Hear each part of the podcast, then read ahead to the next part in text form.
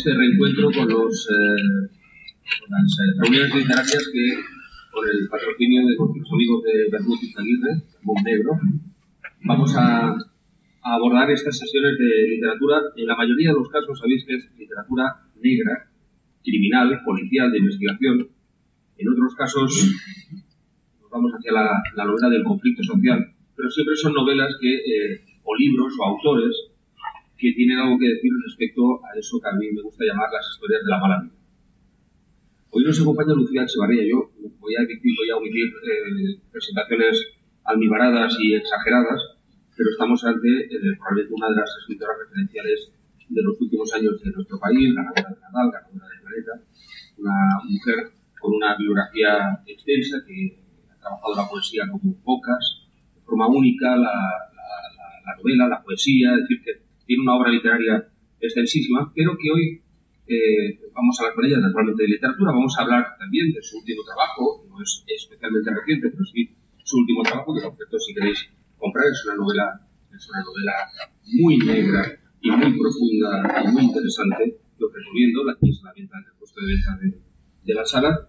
Hablaremos de ello, pero vamos a aprovechar que está aquí Lucía para hablar con Lucía de todo, de literatura, de su obra, de su futuro, de, todo, pero también queremos preguntarle sobre cosas que, nos acompañan en este día, a surgiendo en esta cosa. A mi izquierda se encuentra hoy excepcionalmente, vamos, excepcionalmente se encuentra mi vida desde hace mucho tiempo. Ella es excepcional, excepcionalmente nuestra producción. No, bromas aparte. Eh, Nuria es un poco la culpable. Eh, sí. En todo caso, eh, Nuria, por favor, explícanos el por qué me propusiste que hoy nos acompañara e inauguráramos estas reuniones literarias, ni más ni menos que con Lucía. Muchas gracias. Luego, pues, antes de empezar, esto está fatal porque crean expectativas que luego nunca se cumplen. Buenas tardes a todas y a todos. Gracias, Carlos, por hacerme caso. Gracias por hacerme caso y venir. Eh, ¿Por qué traemos a Lucía? ¿Por qué te propongo traer a Lucía? Primero de todo, por una razón que es de vida, ¿no? Para mí, que es lo importante que es dar voz a las mujeres.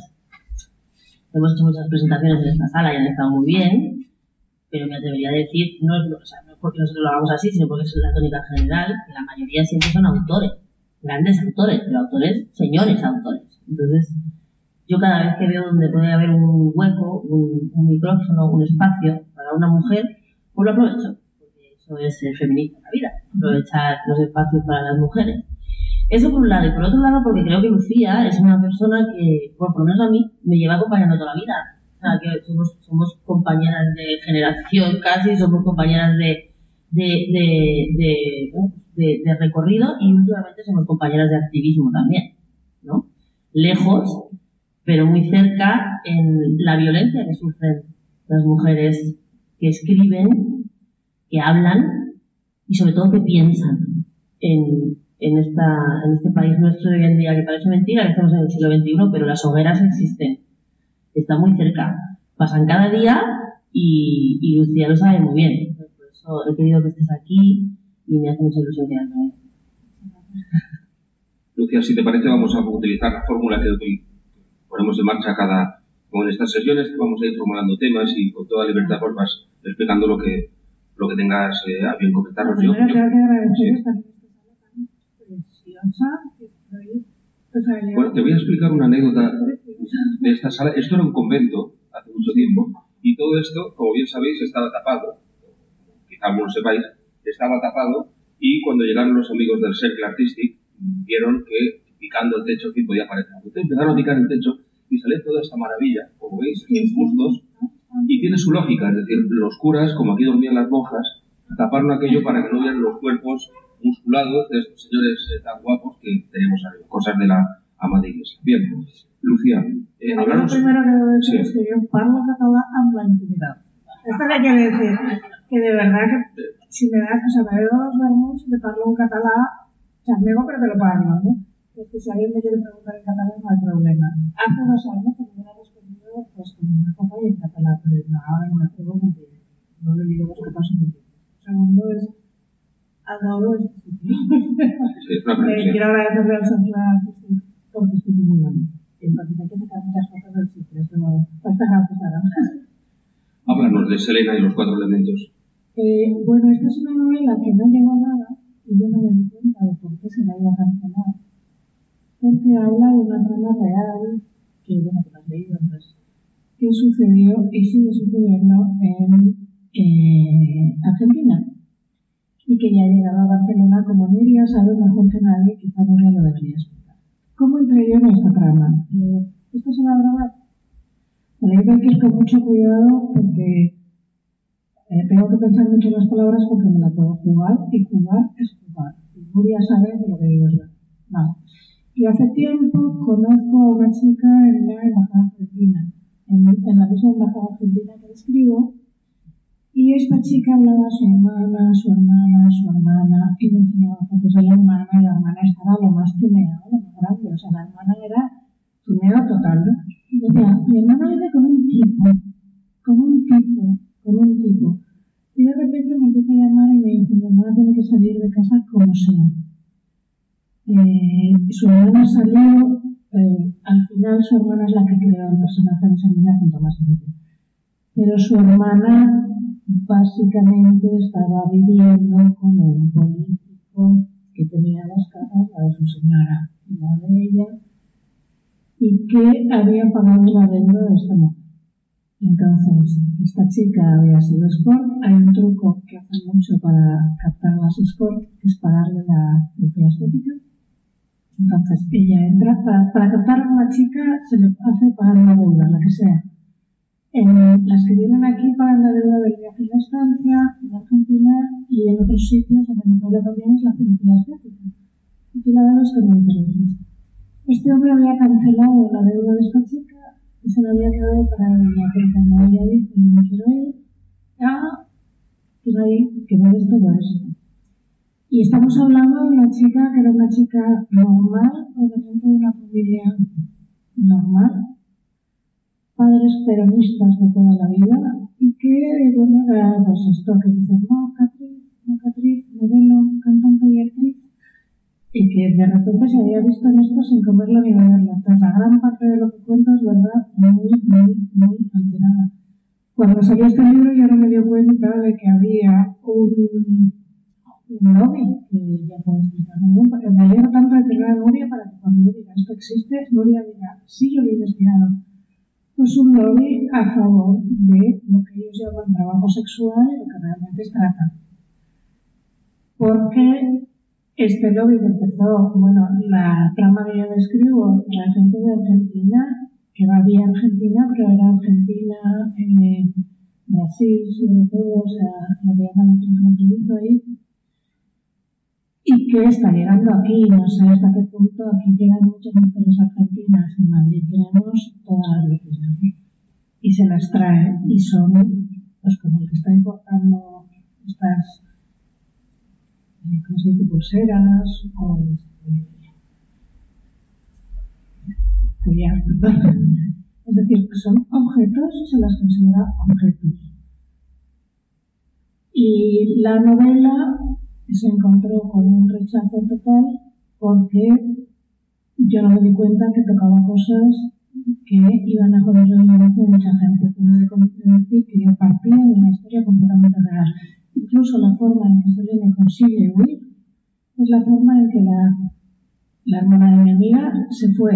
Exactamente así. Luego he descubierto que mucha gente lo hace así. Finge que le han robado el pasaporte, entonces consigue salir por un tres ríos, se va al, es decir, imaginar, a mí me han quitado el pasaporte, entonces yo salgo por Entre Ríos, me presento al consulado y digo, ah, soy turista, me han robado el pasaporte, me noche.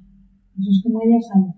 Si te hubieran robado el pasaporte aquí, pues cruzarías por, no sé, por Portugal o por quisieras. Y yo en realidad voy a hacer una novela trepidante, comercial y demás. Y encontré con una novela cancelada. Entonces, vuelvo a repetir, no puedo agradecerle más a Nuria porque yo lo que cuento tengo aquí a una persona que ha investigado lo suficiente como para que me la parte literaria y esta eh, Nuria te esto es verdad y tengo estos datos. Y además, aquí en, territorio, la península ibérica, como lo queréis llamar, la parte que más recibe a estas redes, obviamente es esta ciudad, donde estamos ahora Barcelona. Bueno, has nombrado algo que, eh, que ahora es muy habitual y que hace tanto no lo era, pero que yo creo que tú y otras mujeres, pero tú específicamente, eh, has sufrido de una manera salvaje. La cancelación, la, persecución, la, sí. la famosa cultura woke, la cultura de la la cancelación, famosa cultura woke, que no es nada más que el neoestalinismo, vamos. agarrar a alguien y decir, esto no, Sí. y ya está. O sea, esto es, la, esto es lo que decía antes de que existen las hogueras. Hoy existen las hogueras y La caza de brujas y el nuevo estalinismo, claro. La cultura de la cancelación en este caso te aplica porque, bueno, porque tú hablas del negocio de la prostitución, la prostitución en este país, que es el primer país, el país más putero de Europa, el el- más putero del mundo. Sí, pero no solo el primer país consumidor, es el primer país distribuidor. Por aquí se entra y por aquí lo vas mandando a toda Europa. Es igual porque son las mismas líneas que hay de tráfico de, bueno, en, en Argentina era fibrilina, pero aquí es cualquier otra cocaína o hachís. Y estamos en la meta. Estamos en la meta. Estamos en esta ciudad en la que, en la que las mujeres sufren violencia cuando se manifiestan. Claro, sí. eh, De hecho, pues, tú y yo sabemos que la próxima manifestación es el 22 de octubre y que en Madrid nadie se atreve a venir. Entonces, qué paradójico es que en Madrid, una ciudad, comillas, de derecha, no tengamos miedo a salir e incluso cuando nos manifestamos nos, la policía nos apoya y nos conoce, pero que aquí nadie se atreve a venir. Entonces, hay que decir una cosa, los conceptos derecha e izquierda ya no existen. Hay un libro maravilloso que no puedo recomendar más, de Gustavo Bueno, que es mito de la derecha, mito de la izquierda, en el que se explica que, claro, eh, estos son conceptos en los cuales dicen tú eres del Real Madrid, tú eres del Betis, o tú eres del Real Madrid Atlético, y te hacen pensar, si tú estás aquí tienes que pelearte con el de lado. Y desde, esto lo descubrió Julio César hace 23 siglos, divide y vencerás. Entonces, cuando a ti te hacen pensar, si te opones a determinada cosa que vamos a cancelar, hay mucha gente que tiene miedo. Acabo de estar con un amigo que, está en el instituto y tiene muchísimos problemas ahora con los cuartos de baño, porque el cuarto de baño es mixto, y entonces imaginad lo que es esto. Y él no puede decir nada en la sala de profesores porque los silencios van a estudiar. ¿no? Pero, eh, pero en el caso de una escritora que publica, que, que publica, que, que, que, tiene que estar en el ámbito público eh, hablando y, y- y proponiendo, mm, es censura. Mira, yo esto lo conozco muy bien porque yo intento siempre no contar la historia familiar, porque es una historia oculta mucho tiempo, pero de mi abuela, si supe idea, nunca lo sabremos que. No lo sabemos. Mi abuela se apellidaba Stock y casualidad de la vida, en el 39 salió huyendo. Llegó aquí y claro, se estaba casada con un católico muy bien.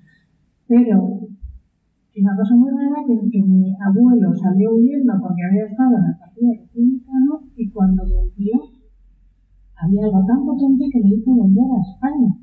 Que prefería estar en España que quedarse en Europa. Y si habéis leído, voy a, voy a empezar a recomendar libros como se lo dieron mañana, pero un libro maravilloso que se llama Los hundidos de Goldman, que de un señor que se llama lo ha leído, gracias, muy buen gusto. Y en él cuenta cómo toda la, la zona de Galicia en Polonia se hundió porque cada uno denunciaba al otro. Entonces, ¿cómo se crea esta dinámica? Esto se llama el poder de la minoría se- de- hay un sociólogo social que se llama Moscovici. Entonces, imaginamos, estas dos chicas de aquí, que se llaman Carmen y Carmen y Sandra van a convencer a la esquina derecha y a la esquina izquierda de que no se hablen entre ellas. Ni coña, venga, se peleen porque esto va en el rojo y esto va en lo que sea. Con lo cual ya estamos dividiendo una mayoría. Luego intentamos dividirnos entre sí. De esta manera, poco a poco, Carmen y Sandra van a conseguir hacerse con el poder, aunque sean una minoría. Y ese es el poder de una minoría, ¿vale? Al final te encuentras con que hay minorías que imponen su poder porque vienen a convencerle a otra gente, primero, de que se dividan.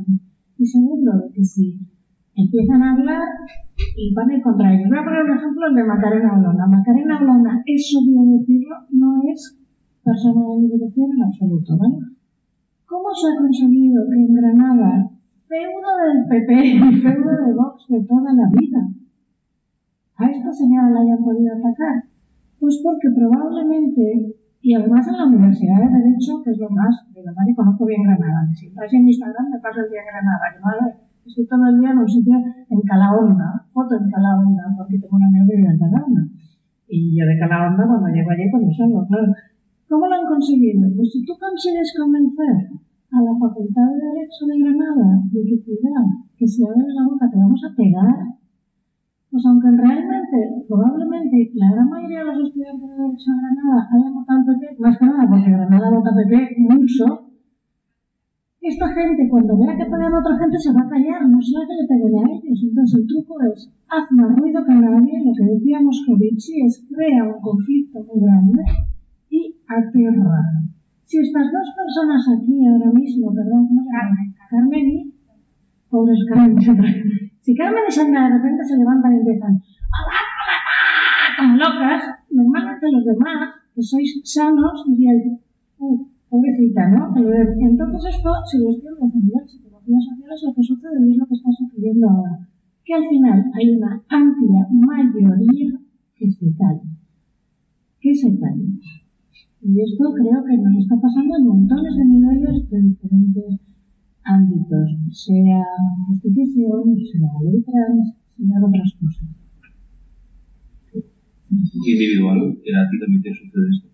Hombre, yo vengo aquí, esta charla hay poca gente porque el periódico se ha aterrado en sacar un artículo mío porque ha recibido como 2.000 tweets. Ahora vamos a entrar en un rollo legal con el periódico con el que no quiero entrar. El periódico de Cataluña publica un artículo al momento recibe 2.000 tweets de que tiene que eliminar un artículo y no se nos ocurre mirar de quién viene este tweet. Si es que puedes hacer un programa, o sea, yo puedo hacer un programa y mandar 3.000 tweets en un minuto, pero tienen tanto miedo a la cancelación que me sacan a mí. Nuria, Nuria, que estaba en el TV, ¿por qué te han echado, Nuria? No es oficialmente, nadie nos ha echado responsabilidad porque hemos querido, ¿no? O sea, no sé.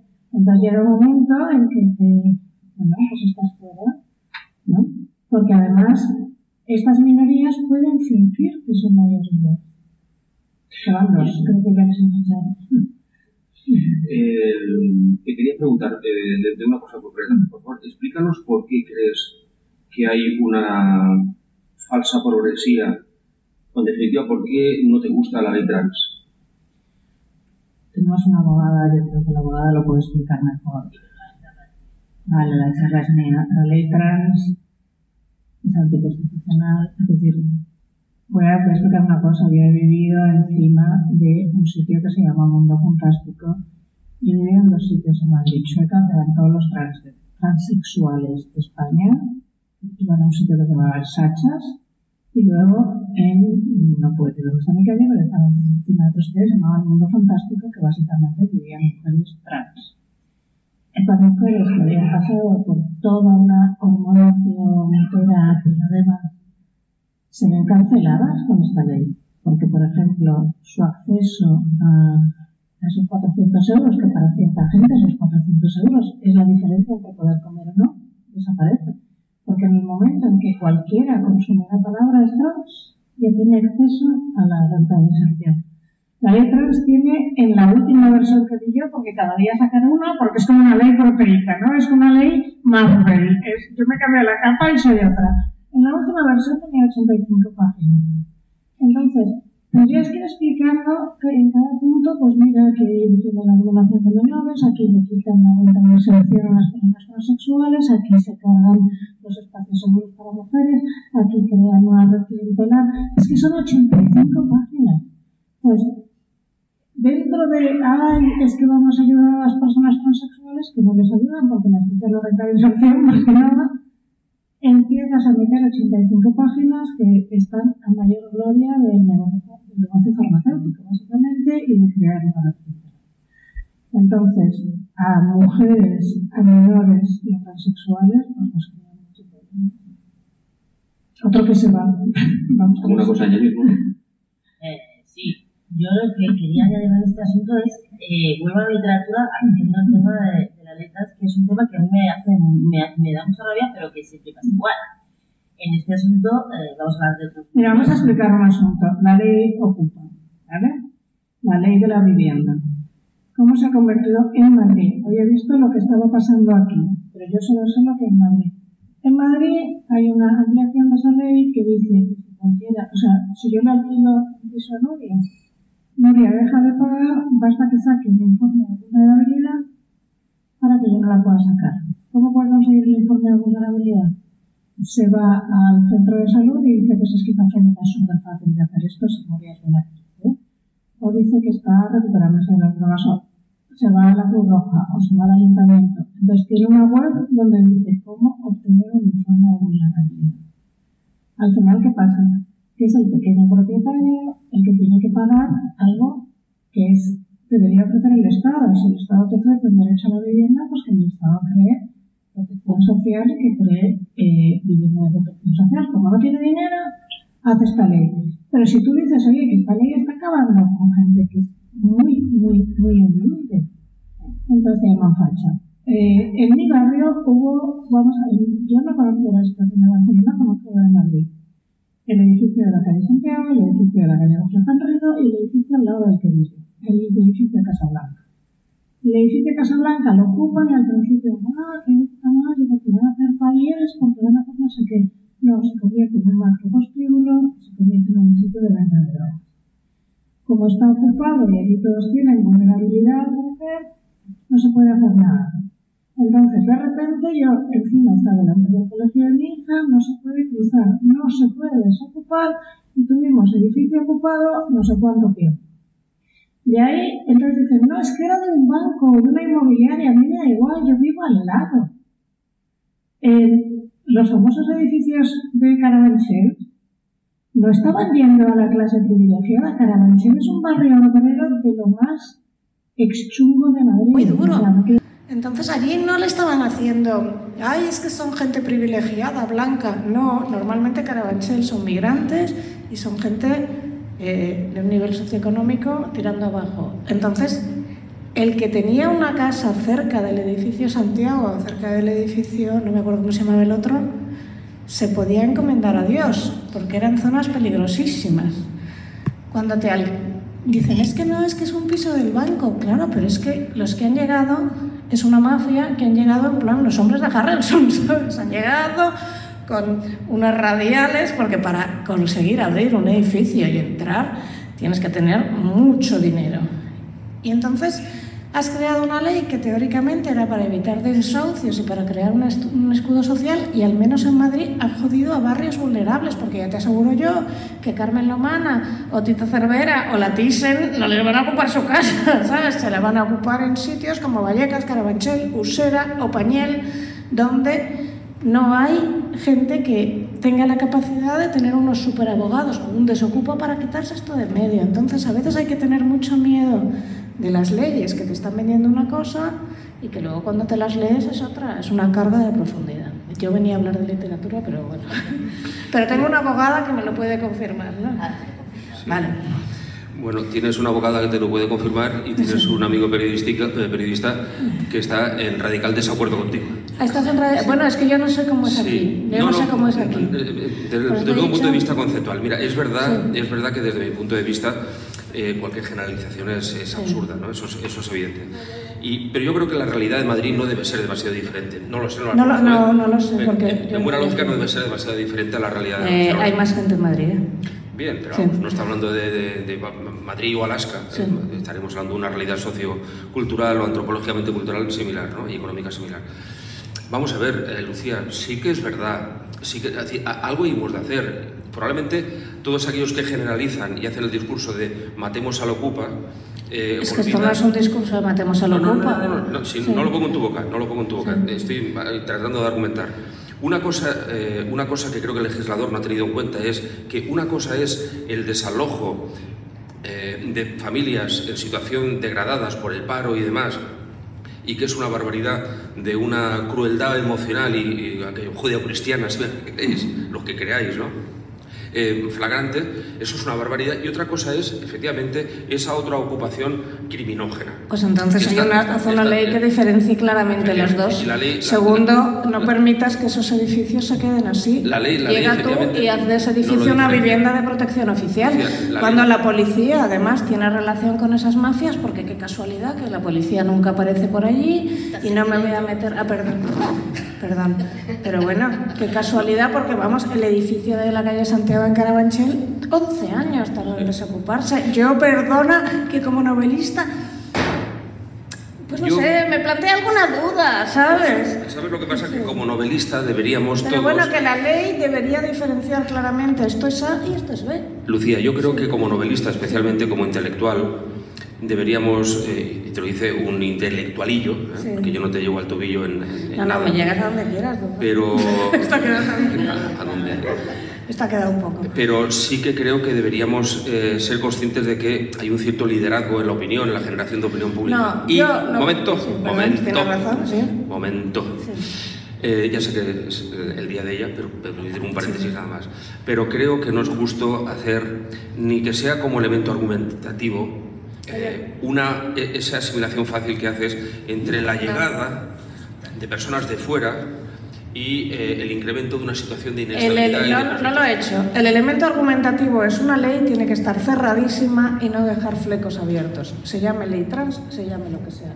Cuando haces una ley que permite que entren mafias, que permite corromper a la policía, que permite, además porque dices, es que los de, los de fuera, no, perdona, o pañales migrantes, o sea, tú estás atacando a migrantes que viven allí. Es decir, yo desde luego, a mí que más me da, yo no vivo allí, pero si le pones un edificio ocupado que es un macro prostíbulo y un macro dispensario de droga, los que viven alrededor no son blancos. En Opañel no vive, bueno, Opañel es que tú vas, y yo me acuerdo que era una virgen, que era la virgen boliviana, maravillosa, además preciosa, y que todos son bolivianos, entonces al que le estás haciendo la vida imposible es a una persona que es migrante, porque el que está dentro del, el que está fuera del edificio es migrante. Toda, toda, es que es lo que te explicaba antes, pero no has entendido. Ellos van precisamente a barrios que son barrios de migrantes porque esos migrantes no pueden, no tienen el dinero para iniciar un desalojo, ¿entiendes? Entonces, el que ocupa que está dentro, a saber de dónde es, no tengo ni idea, pero al menos en Madrid te puedo decir los sitios. Carabanchel, Opañel, Usera no tanto porque, porque ya no. Y no, es decir, no se lo hacen al lado de Tita Cervera. Cuando lo hicieron en mi edificio, en el edificio Casablanca, entonces mi zona no era blanca. Ahora, como hemos gentrificado, pues ahora ya sí, ¿sabes? Pero no. Entonces, es algo que acaba atacando al más pobre, porque el más rico ya tiene dinero para librarse de ello. Déjame intervenir en esta. Perdón, porque esto tiene nada este partido de ping-pong que tengo aquí Sí. al lado. Eh, eh, que- pero quiero retomar lo que has dicho antes de, de Macarena Olona y el papel de la prensa. Fíjate que yo estudié en la Facultad de Derecho de Granada. Ah, Fíjate. Y conozco, y tú también conoces, a gente que estuvo en el escrache que no fue. No ¿Cuál fue, y no sé, no el fue? escrache de Macarena Olona, Ah. que no fue. Que nosotros teníamos unos vídeos que también publicamos. Eh, es que fue una protesta, bueno, pues porque la gente protesta cuando van fascistas a la universidad. ya, pero no le puedes cerrar la puerta. es- o sea, no, ni nadie al hacerlo, nadie sabe hacerlo, pero lo que me vengo a decir es que una, una protesta porque haya una persona que tú consideras fascista en una universidad, en un templo del, del- del conocimiento, que eso ya me pasó a mí hace mucho recuerdo que la Universidad de Granada ha tenido me jornadas pasó- pro Me prostitución, pasó a mí que casi me matan porque Ah. por defender una vez hace 20 años que vino en la Caribe Arreche y todavía estaba Santiago Carrillo vivo, imagínate. Entonces, lo que me vengo a referir es que había medios de comunicación que dijeron que, que hubieron protestas y había medios de comunicación que dijeron que hubo un escrache violento. Lo que te vengo a referir es cómo influye, cómo crees tú que influyen estos medios de comunicación que directamente se dedican a manipular gente. Todos Porque los aquí medios todos nos de- dedicamos a comunicar. Todos los medios de manipulación manipulan. Pero ¿por qué defiendo yo a Macarena Olona? Porque yo, mi valor es defender la libertad de expresión de gente que no me guste. Esto es lo más heroico que podemos tener. Hay una a los que frase, estaban en la puerta protestando también estaban ejerciendo su libertad de expresión. perdona, si no dejan entrar en la puerta, ¿no? Yo- no- se dejó entrar. Lo que pasa es que esta señora ya sabemos dejas- cómo Me dejas acabar. Primero, si tú no haces nada y que entre y se encuentre sola, esto no llega a ninguna parte. No la haces famosa, la has hecho mucho más famosa de lo que querías. Dos, esta gente es la misma que el 22 nos va a pegar a nosotras, y tú lo sabes. Mm, Pues, pues no nos va a pegar, vale. No, claro, yo no he visto unas imágenes, mm, vale. Entonces, si yo quiero que me defiendan a mí, tengo que defender la libertad de expresión del que no me guste nada. Porque es muy fácil defender la libertad de expresión mía. Yo te estoy hablando ¿sabes? del papel de los medios. Y yo decir, creo en la argumentación, yo creo que es mucho más interesante salir y poner una pancarta o incluso refacer folletos a ponerte así y, y no puedes entrar. Pues hombre, lo único que conviertes es a esta mujer en famosa. Pero además, es que este, si esta es la A, esta es la B, esta gente necesita que esta mujer sea famosa porque si esta mujer no es famosa, ellos como venden su discurso. Es decir, yo no puedo decir voy a, hacer un discurso contra la gente que viste de azul en mi barrio si nadie viste de azul. Entonces necesito que los de azul sean famosos. A mí me pareció la gran metedura de pata, que hay, es decir, si tú no haces ni puñetero caso, esto pasa sin pena ni gloria, esta señora da su charlita y no hay nadie, esto no sale en medios porque los medios quieren el escándalo, obviamente, obviamente. Tú y yo trabajamos en medios, cuanto más vidilla, tanto mejor. Y luego, más, más allá de eso, yo, esta famosa frase de Voltaire, que es falsa, es de Beatrice Hall, que dice, yo defiendo tu libertad de expresión, aunque no crea en ella, no me acuerdo cómo era la frase. La, la guardo perfectamente porque es, si yo no defiendo la libertad de expresión de esta señora, lo siguiente va a ser yo no puedo hablar porque soy una malvada TERF. Nadie puede hablar porque ya hemos decidido que hay gente, que hay aquí, estos que podemos hablar y estos que no. Entonces, aunque sea por egoísmo profundo, me conviene que esta señora hable porque si no yo no puedo hablar. Pero más allá es por dignidad. Es decir, si vivo en una sociedad democrática, entiendo que todos podemos hablar, me guste o no. Yo estoy totalmente de acuerdo contigo, totalmente de acuerdo contigo, aunque desprecie profundamente los parámetros argumentales de la señora Olona, lo que ella representa y tal, pero es verdad, es verdad que si quiero jugar a esto, Pero es que tengo que respetarlo, además tengo que respetarlo con... Es con- absurdo, con- con si todos sabemos que si le montan un pollo, o sea, yo ya sé que después del pollo que me ha montado el periódico, probablemente venda más. Entonces, el que me ha montado el pollo es tonto de lava, ¿sabes? Eh, si yo le monto un pollo tremebundo a Shakira en la puerta de su casa, mañana Shakira sale en todos los periódicos. Es que es de cajón y es de manual del agitador cultural, página 1. Entonces vuelvo a referirme de verdad a buscar a Moscovici, que es el, el teórico de psicología social más interesante del siglo XXI, que dice, lo primero es crear conflicto. Y cuando creas conflicto, entonces sales en la prensa. Si allí no hubiera ido ni Blas, si ella hubiera dado su charla aburridísima sobre el Tribunal Constitucional, ¿dónde la hubiéramos tenido? Si esta señora ya estaba desaparecida de la mano de Dios en el camino Pero si el tribunal, pero si el conflicto además, pero cuando el conflicto además lo provocan y crean los medios de comunicación como una forma de tener munición para poder construir Si noticias, tú le das el conflicto, perverso. el medio de comunicación lo va a usar, porque el medio ahora va por sus clics, como tú sabes de sobra y yo sé mejor, y va más clic cualquier cosa que tenga o sexo o violencia. Y voy a ir a lo que me he especializado, que es neuropsicología. ¿Por qué nos gusta el sexo o la violencia? Porque la raza humana se mantiene gracias a eso. Porque si no nos gustara el sexo no nos reproduciríamos y no habría más gente y si no fuéramos capaces de reaccionar con violencia pues tampoco nos pelearíamos, llegarían los de enfrente y nos comerían. Entonces hay dos cosas a las que reaccionamos desde nuestro cerebro reptiliano. Vemos sexo, ah, venga, muerte. Vemos violencia, venga, muerte. Vemos unas, una cesta de manzanas, pues nos da igual, lógicamente. Cuando, entonces, Si tenéis alguna pregunta, me hacéis una indicación y yo os doy paso, ¿eh? si queréis preguntar cualquier cosa a Lucía. en- en- Pero en además es que manda huevos, ovarios o lo que quieras, que cuando yo digo es que yo estoy obligada a defender la libertad de expresión de Olona, parece que estoy a favor de Olona. También estoy obligada a defender la de expresión, libertad de expresión de, ¿cómo se llama este? De los de Bildu, me guste o no. ¿Sabes cómo se llama el de Bildu? El guapo, el ex guapo, el que fue guapo. Otegui. Otegui fue guapo en la juventud, ¿eh? ahora no, ahora no, ahora no. Ahora lo veis y dices, "Mm, pero en su juventud, Otegui. Pues eso, a mí lo que dice Otegui, imagínate, pero ¿qué le voy a decir? ¿No puedes hablar? Otegi puede hablar como cualquier otro. Sin duda. Y si os dais cuenta, ambos extremos están, este no puede hablar, este tampoco, luego vienen los del César. Nosotros tampoco porque somos malas terf. El otro, al final, esto es los juegos del hambre y solo puede quedar uno, ¿sabes? Ahora que se acaba el tema de la violencia, yo quiero hablar de violencia. Habla. Eh, como bien has dicho, los medios de comunicación van por los clics, tú has tenido un problemita ahora por el tema de tweets y demás. Eh, ¿Cómo se vive? Cada vez que uno mon- hace un tweet, aunque sea diciendo buenos días por la mañana, y de repente tienes 45 respuestas de te odio, muérete. Mira, imaginad la pobre Carlota eh, que escribió un tuit que era el sexo no es género y se encontró con una demanda. Pobre Esta- Carlota es una psicóloga. Eh, perdón, eh, perdón que no lo entendéis, una psicóloga andaluza que hizo unos tweets mm, de lo más normales y le cayó una demanda diciendo que promovía las terapias de conversión. Entonces esto es un poco como jugar a voy a entrar en una máquina de estas de meter dinero igual. Entonces es absurdo porque tú dices, hola, buenos días, qué bonita La mañana. la mañana, zorra.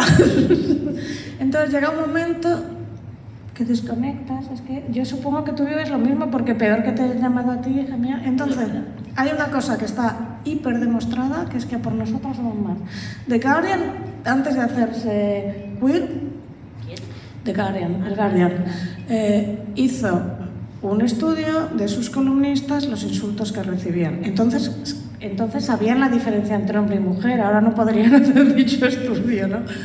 Y entonces vio que las columnistas mujeres recibían casi 200% más insultos, mientras que los columnistas hombres no. Entonces, para mí esto es obvio, o sea, las mujeres recibimos muchísimo más. Pero fíjate, si es porque te has puesto con la ley trans o si eres Paula Echevarría, yo cuando me quiero quitar una depresión entro a, la, Paula Echevarría, entonces veo, no es por nada, Paula Echevarría solo saca un modelín, ¿sabes? Una chica que está buenísima, además, y es- te sienta mal, estás gorda. Hay otra amiga mía que se llama Sonia Ferrer, que es una chica que aquí igual no conoceréis, pero es presentadora de Telemadrid, que es guapa, no, lo siguiente no, lo siguiente y además encantadora. Un día sacó una foto en bikini, pero vamos, que ni es gorda, ni flaca, ni nada. Estaba en bikini con sus hijos, pero ni siquiera en la típica foto de estoy posando, una foto normal. Es que tienes que comer, es que tienes que dejar de comer, es que tal. Entonces, lo que creo que todos sabemos son dos cosas. Primera, hay mucha gente que está muy, muy, muy sola y muy aburrida y necesita encontrar una forma de vincularse y a veces el vínculo es Y muy cobarde. Y segundo, el anonimato te da.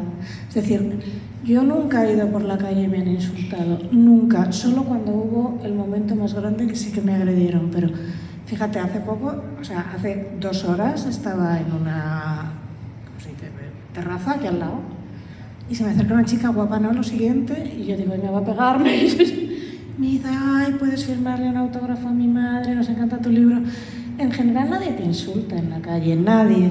Pero cuando se ven en el anonimato, lo hacen. Hay un experimento buenísimo que conoceréis, es el de Milgram. No sé si lo... Hay varios experimentos de Milgram. Vale, uno es, tú puedes disparar, o sea, te ponían unos, unos disparos y eran como, os pongo a jugar estos contra estos y os miento y os digo que la pistola mata o que la pistola causa daño al menos, no causa daño.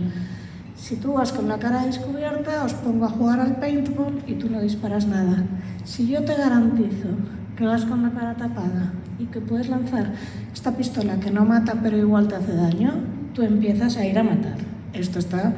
Segundo experimento de Milgram que se ha puesto en tantos realities, en tantas películas que igual os suena es... Yo tengo aquí a Nuria y Nuria tiene a Carlos. Y yo le digo, Nuria, cada vez que hagas así, Carlos va a recibir una descarga eléctrica. Experimento probadísimo y lo que se llama transversal y longitudinal, es decir, que el primer experimento se hace y luego se replica en diferentes momentos y en diferentes sitios. Entonces le digo, dale más fuerte. Y Carlos, que es actor, hace ¡Ah! Sigue dándole, sigue dándole, hasta que yo no le diga que para. Ella obedece a la autoridad y sigue dándole. Entonces, pues tenemos los famosos experimentos de Milgram, los de Milgram 2, los de Stanford, que quieren decir que la mayoría de la gente tiene esta atracción de la violencia que viene porque en el fondo, como he dicho antes, la violencia es evolutiva. Es decir, que si nosotros somos un grupo de gorilas y allí vive otro grupo de gorilas y nosotros estamos defendiendo nuestro territorio, nuestra prole, y ellos el suyo, tenemos que saber atacar. Algo que me... Si habéis leído los bonobos, qué buenos son los bonobos, los bonobos son fantásticos, los bonobos nos enseñan paz y amor. Si empezáis a ver etología, que es una... Mira, aquí está Pablo Casalta, cuyo hermano ha hecho la carrera conmigo. Entonces, eh, ¿hizo tu hermano etología o no? Bueno, en etología, uno de los mitos que se te caen es que majos son los bonobos. Los bonobos se pelean con los bonobos de enfrente, lo primero que hacen es cargarse a sus bebés y comerse su cerebro. Para, primero, cargarse a estos elementos y segundo, conseguir proteínas. Los leones, ya habréis visto que si se van y se cargan a, a, los leones de al lado, a la manada, se cargan a los bebés. Entonces, la violencia es parte nuestra, el sexo es parte nuestro. Si nos manipulan, no vamos a usar, porque estamos programados para ello. El problema es cuando nos manipulan. Yo hago de psicólogo barato, ¿eh? que no tengo ni idea, pero tengo la sensación de que si viviéramos en una sociedad o en una dialéctica todos eh, controlada, pausada, pulcra, educada, mm, nada estridente y demás, eh, creo que las cosas no evolucionarían. Creo que las cosas mejoran cuando hay un conflicto, cuando se rompe, cuando hay una... y a veces se rompen exhalando violencia. ¿no? Y es a partir de una crisis matrimonial, ¿no? Una crisis matrimonial se puede entender de muchas formas. Quizás se conviene una crisis matrimonial y un enfrentamiento y todo lo que quiere, tiene que ver con de combustión y de, y de, y de, de hervor en, un momento dado, es decir, de, fractura con una paz, un, entente cordial, ¿no? Para que aquello salga más reforzado y se vaya creciendo. Tengo la sensación, pues estoy haciendo, no estoy haciendo una apología de la guerra y como os he dicho antes, os habla el antipsicólogo, no tengo ni puta idea de lo que estoy diciendo, ¿no? Pero tengo la sensación que a veces vemos eh, una situación de conflicto en el sentido que sea como un, hundimiento y sin embargo si no hubiera conflicto no mejoraría estaríamos pensando que la vida puede ser. Hay un libro de Freud que se llama El malestar en la cultura al que se supone que hay una carta de Marx y no se sabe, hay una que lo he leído y que supongo que conoces la correspondencia entre Freud y Marx que no se sabe si es real o es falsificada. Hay también un diario de Babrown que no se sabe si es real o es falsificada. En cualquier caso, la correspondencia que no sabemos si es real, pero sí que plantea las posturas de los dos, es Marx cree en todo lo que cree el marxismo, pues en, en superarse mediante el conflicto y en llegar a una sociedad en la que todos sean iguales, bla, bla, bla. Y Freud le dice, esto es imposible. ¿Por qué? Porque en cada ser humano hay el instinto por destacar, el instinto por ser el líder y el instinto por proteger a su plebe. Por lo tanto, a su prole y a su tribu. Jamás vas a conseguir una sociedad eh, igualitaria porque iría a ir contra los instintos básicos, que es lo que estás diciendo tú, el conflicto. Yo no me voy a posicionar porque ni siquiera sé la, si la correspondencia es real. pero en principio estas son las dos posturas, ¿no? La postura más buenista, dijéramos, de Marx, que cree que habrá una utopía en la que todos somos iguales, y la postura, dijéramos, realista, freudiana, que es, oiga, eh, los instintos básicos de los humanos no se pueden cambiar, incluso nietzscheana. Nietzsche tiene esta idea del superhombre, de, oiga, eh, hay gente que está por encima de los demás y no respeta esa moral. No vamos a entrar aquí en este debate filosófico, pero yo creo que según yo avanzo, tú me acabas de hacer un, un nietzschismo, digamos, tú me acabas de defender a Nietzsche y creo que con la edad la mayoría de la gente nos empezamos a dar cuenta, pues igual Nietzsche tenía razón, ¿sabes? Igual toda esta idea de la lucha del bien y el mal es una metáfora real, es decir, ojalá naciéramos todos los seres humanos hechos unos santos, pero no es así. Entonces, de eso también trata el libro, volviendo a promocionar a mi libro, de que la gente no es buena por naturaleza. Hay gente que sí, hay gente que no y que cuando tienes a psicópatas o a narcisistas o macabélicos o a gente que tiene los tres rasgos y los metes en un sistema, pues lo van a aprovechar. Nos quedan unos 10 minutos de, conferencia, de charla con... Voy a intentar hablar solo del libro. Si tenéis, eh, alguna pregunta, eh, pues lo podéis por favor.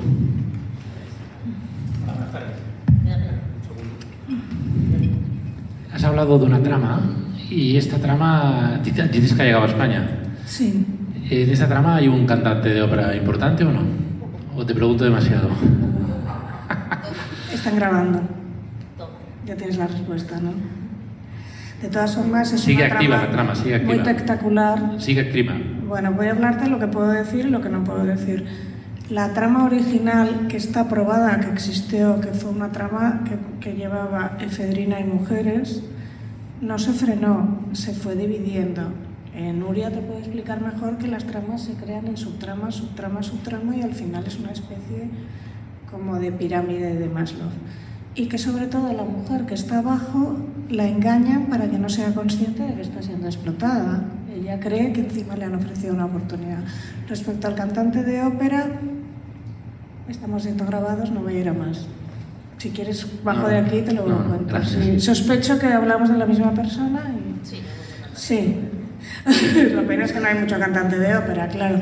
Esa, esa trama a la que te refieres, que era argentina, era una trama tentacular, es decir, que va subdividida de la trama original, porque claro, luego empiezan a hacerse cambios, ¿no? Yo tengo esto, tú tienes esto, es decir, si existe, no sé, Inditex y luego existe, mm, ¿qué otra gran esta Festil? Igual no he puesto la... Si existe la empresa A y existe la empresa B, eso no quiere decir que haya fusiones y adquisiciones después, o que haya intercambios, o que haya... Y cuando tú estás trabajando con... Mira, te voy a contar algo real que me contaba el HD que estaba aquí. Cuando venían a España, entraban precisamente uno de los sitios era mi, debajo de mi casa, el famoso Mundo Fantástico. Esto no lo están grabando, pero bueno. Teóricamente podría ser que fuera el famoso Mundo Fantástico. Entonces, si tú entrabas en el Mundo Fantástico y funcionabas, te iban ofreciendo ir a Berlín primero, a Holanda, e irte moviéndote. Y digamos que te cedían a otras personas que te iban moviendo, pero para ti eso significaba dinero. Ahora, para él, muchísimo más. Entonces, al final eran varios, comillas, empresarios yendo repartiéndose esto. Si lo que me estás contando es algo con un cantante de ópera y una trama de yoga, ¿verdad? Pues estos pueden perfectamente intercambiarse a gente, porque no es yo solo llevo mi, mis bolsos, mis eh, pulseras y las vendo aquí. Imagínate que yo estoy vendiendo pulseras en una tienda en Gracia, pero me llaman de eh, otra super tienda en Berlín y me dicen, pásame unas cuantas pulseras a ver si vendemos un poco aquí. Funciona más o menos así, pero me gustaría que hablara Nuria porque ella, si yo conozco la parte literaria, ya conoce muy bien el entramado, ¿no? Muy, muy rápido, o sea, las, Sí. las malas, pero eso yo creo que Carlos conoce más, o sea, porque yo conozco solo el tema de la prostitución, pero cuando hablamos de tramas, de tramas no, o sea, cuando hablamos de redes criminales, y Miriam también lo sabe perfectamente que está aquí, eh, no son, re- son redes multitarea. O sea, el, Claro. mismo que, el mismo que trafica con personas, trafica con armas, trafica con drogas, eso lo sabe todo el mundo. Pero quería hacer un gran comentario a lo que has dicho antes, ya creo que para casi falta otra vez Carlos y ya. Eh, cuando has dicho, las mujeres se las trata y se les, lo primero que se les hace es mm, que no sepan que están siendo explotadas. Claro. Hace muy poco, en el periódico, en el taquígrafo, sacamos una nota que yo creo que es lo más, de lo más bestia que yo, que yo he podido ver en, en, en explotación de mujeres, y mira que sé un rato de ese tema, ¿no? Que era que se estaba poniendo al día, se estaba poniendo de moda una práctica habitual en España, que era que a las mujeres que preguntaban para hacerse una cirugía estética, un aumento de pecho, una liposucción o lo que sea, y no tenían eh, dinero para pagarla, se le ofrecían que se pagaran en óvulos. Vale, esto lo sacamos nosotros eh, y fue cancelado. Porque la industria, de, la industria de la reproducción humana asistida en este país es ultra potente. ¿no? Lo situamos en un lugar, tuvo cierta repercusión, pero lo cierto es que hay empresas de reproducción humana asistida que tienen sus franquicias de eh, cirugía estética y hacen el negocio redondo. La pregunta es, ¿Cómo llegamos las mujeres? ¿Qué tenemos en la cabeza para no, para no ver? Primero, que estamos siendo cosificadas porque si no, no tendríamos la necesidad de operarnos las tetas y el culo, de entrada. Y segundo, ¿hasta qué punto somos capaces de llegar a dar, o sea, a tener que dar esa, esa modelo de, de sexualización y cosificación, etcétera, etcétera, como para ya, o sea, toma, te pago con lo que tengo, no tengo nada, te pago no, que es una segunda parte Porque, de a de alquiler. información es conocimiento, conocimiento es sabiduría, sabiduría es poder. Yo realmente me voy a meter en un jardín porque no sé las consecuencias reales de donar un óvulo, no las conozco. No sé si esto no crea ningún problema o te puede crear un problema muy grande. Crea o- problemas hasta el punto que solo puedes hacerlos seis veces, Vale. teóricamente, si no Vale. puedes hacerlos. como, los, como donan semen los hombres, que no hay ningún Lo que te puedo decir es de lo que yo sé. Las personas que entran en la industria de lo que llaman trabajo sexual no saben dónde entran. Es decir, mm, tú no entras solo a, si fuese me abro de piernas y mm, vamos a hacer... No, tú no entras a eso. Tú entras con gente que no te va a pedir sexo, lo que llaman ahora sexo vainilla, porque eso ya lo tienen en casa. Te va a pedir una serie de prácticas que, eh, bueno, pues vamos a ser burros. Si tú tienes que hacer seis anales al día, no sobrevives al cabo de un rato. Si te van a pegar X tiempo, no sobrevives al cabo de un rato. Si tienes que tomarte seis rayas al día porque tu cliente solo lo puede hacer en farlopao y tú tienes que ir, pues no vas a sobrevivir. Entonces creo que el caso, ¿cómo se llamaba la chica que Marta Calvo? Este hombre, ¿cuántas mujeres había asesinado Lo o condenaron intentado? por tres, Lo condenaron ocho. por tres. Mínimo. Había ocho mínimo, probablemente había más. Entonces esta chica cuando llega a esa habitación le dice, pues te tienes que poner cocaína en tus partes, que yo no sé si alguna vez lo habéis intentado, ojalá no lo intentéis, porque no es algo agradable, porque siempre hemos sido algún... La juventud me tomó cuatro vermouths y zaguirres y venga, ¡ay, sí, qué gracioso! Bueno, yo lo hice una vez, no se lo deseo a mi peor enemigo, os lo voy a decir.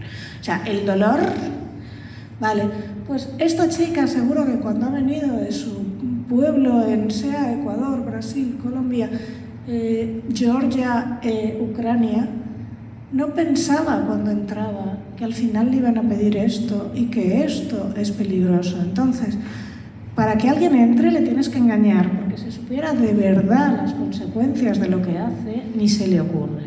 Y en general, en casi todos los negocios que se basan en la explotación, obviamente no te los venden así. Entonces voy a contar una historia, bueno, me importa un comino que esté grabado, pero esta historia es real. Cuando yo era joven, yo tenía una juventud que casi me han dado para 20 novelas y lo que quedaba, ¿vale?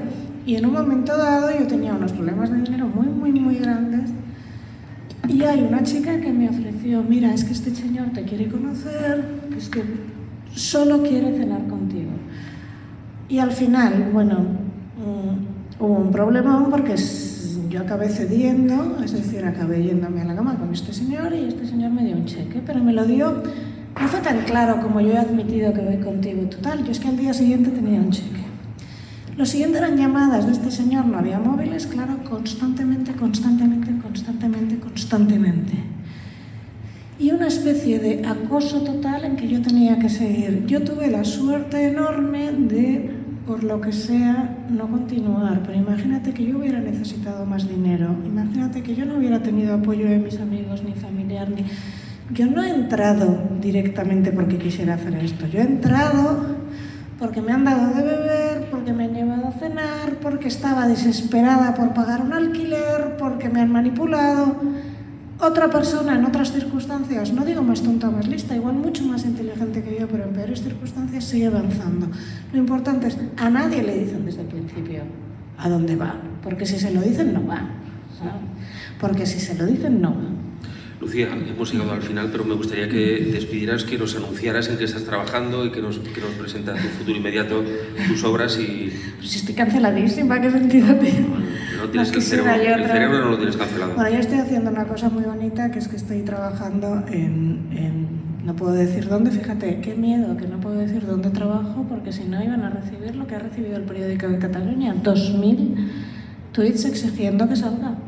Entonces yo estoy trabajando en un proyecto muy bonito, que es un proyecto de empoderamiento. ¿Cómo se hace? Se cogen a 20 personas de 19... Quería hacer un artículo sobre esto, de 19 a 25 años, se supone que no tienen patologías, y tú les vas enseñando cosas básicas que deberías aprender en el colegio, que es autoestima, que es ansiedad, que es... De forma que, por ejemplo, si esta persona se encuentra en un ataque de ansiedad, sepa cómo pararlo. O si se encuentra un amigo en un ataque de ansiedad, sepa cómo pararlo. O si se encuentra un amigo en una crisis suicida, no haga las tonterías que todos hacemos de ¿por qué te quieres suicidar si la vida es muy bonita? Con lo cual ya se- sepa las, las preguntas que le debe hacer, sepa lo que es escucha activa, sepa utilizar la escucha activa, etcétera, etcétera, etcétera. Con lo cual se supone que estas 20 personas que están en una universidad son un equipo de mentoría para otras personas para ayudarles. Estas competencias básicas, como son la escucha activa, como son Pues eso, algo tan simple, o sea, todos sabemos cómo frenar, en teoría, yo no sé, ¿eh? o sea, si a mí le da a alguien un ataque del corazón en un aeropuerto, no me llames a mí a que use el desfibrilador, pero en principio todos suponemos, sabemos cómo usar el boca a boca o el desfibrilador. No todos sabemos usar la escucha activa, no todos sabemos calmar a alguien en un ataque de ansiedad, no todos sabemos frenar a alguien que está en una distorsión suicida. Voy a explicar lo que es una distorsión suicida. El otro día leí una noticia muy bonita que era que una chica que se iba a suicidar, vamos a ver, la gente cuando se está planteando suicidarse por un impulso, porque hay otra gente que lo tiene muy planeado, pero vayamos a los que entran en una distorsión. ¿Qué es una distorsión? Yo empiezo a rumiar y empiezo a ver estoy fatal, estoy fatal, estoy fatal y de repente llego a un punto en que me parece que es que lo mejor sería matarme. Es mentira, pero yo lo veo así siempre hay una parte sana que llama a alguien, ¿vale? Y entonces hubo algo que me encantó, que, que esta se comunicó por Twitter con alguien y le dijo, me voy a matar. Y este alguien fue tan listo que se lo fue pasando a la policía. Y tuvo la inmensa suerte de que al otro lado del teléfono había una policía mujer que vio que esto era verdad y que localizó la llamada y encontró a la chica. Bueno, si pudiéramos formar, en lugar de en el boca a boca y la desfibrilación, a mucha gente en lo que es la escucha activa, en lo que es aprender a calmar a alguien, en lo que es aprender a calmar a alguien en un estado de ansiedad, en lo que es bueno, una serie de prácticas lógicas, crearíamos un ejército, en teoría, ¿no? Bueno, pues en esta cosa tan bonita estoy trabajando. pues muchas eh, gracias, Lucía, por, por, por, ser y por estar, por tu explicación. Yo pido un fuerte aplauso para nuestra invitada, por favor.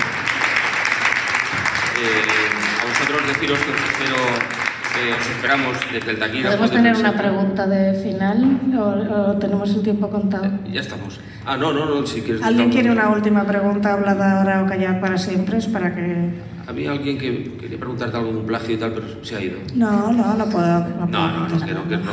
No, lo que quería deciros, mira, eh, Daniel, Lucía, que es, es ah, ay, el director de hay que hacerse una foto con el Luis Aguirre. Oye, muchas gracias, Daniel. No hay una última pregunta, que siempre hay que acabar con una pregunta. Yo si lo llevas a ver lo pacto con Pablo. ¿Principales ríos de España? ¿Qué? Venga, alguien, ¿no tenéis una... Eh, un aplauso para esta chica valiente.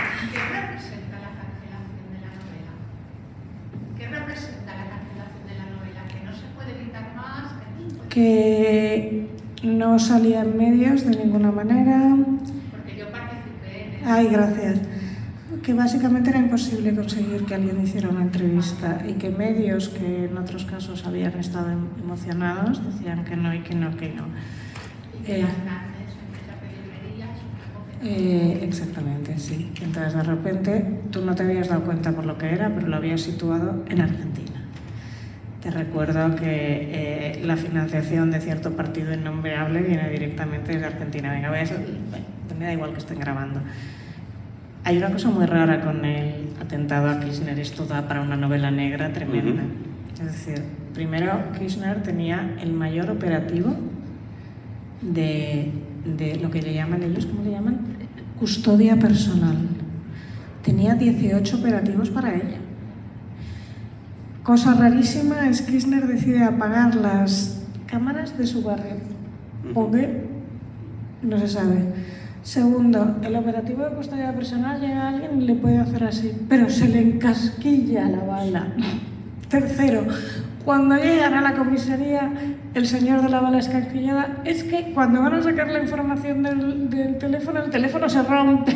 No sé, yo iba viendo cosas que solo me reafirmaban en esta novela, he contado poco. Eh, Argentina es nosotros estamos acostumbrados a pensar Colombia es corrupta, porque hemos visto Pablo Escobar, ¿vale?